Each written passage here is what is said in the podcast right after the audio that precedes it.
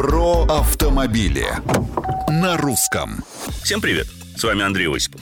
Плохо обозначенные места проведения дорожных работ – это беда и частая причина тяжелых аварий. Ну вот, новое предложение строителей, причем выработанное вроде бы совместно с ГИБДД – расставлять конусы вместо знаков. Соответствующие поправки в государственный стандарт или попросту ГОСТ уже подготовлены. Мотивация проста. Установка больших знаков на опорах занимает много времени, не говоря уже о нанесении временной разметки, особенно при краткосрочных ремонтных работах. Это благо? По-моему, нет.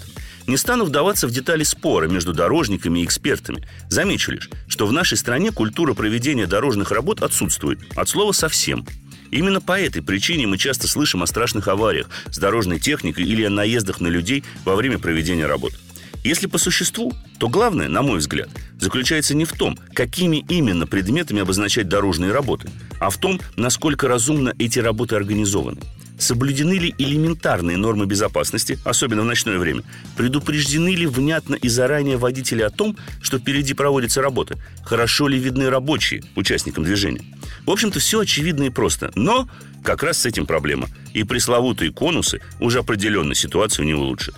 Мнения, комментарии предложения приветствуются на страничках Русского радио в социальных сетях. А с вами был Осипов про автомобили на русском.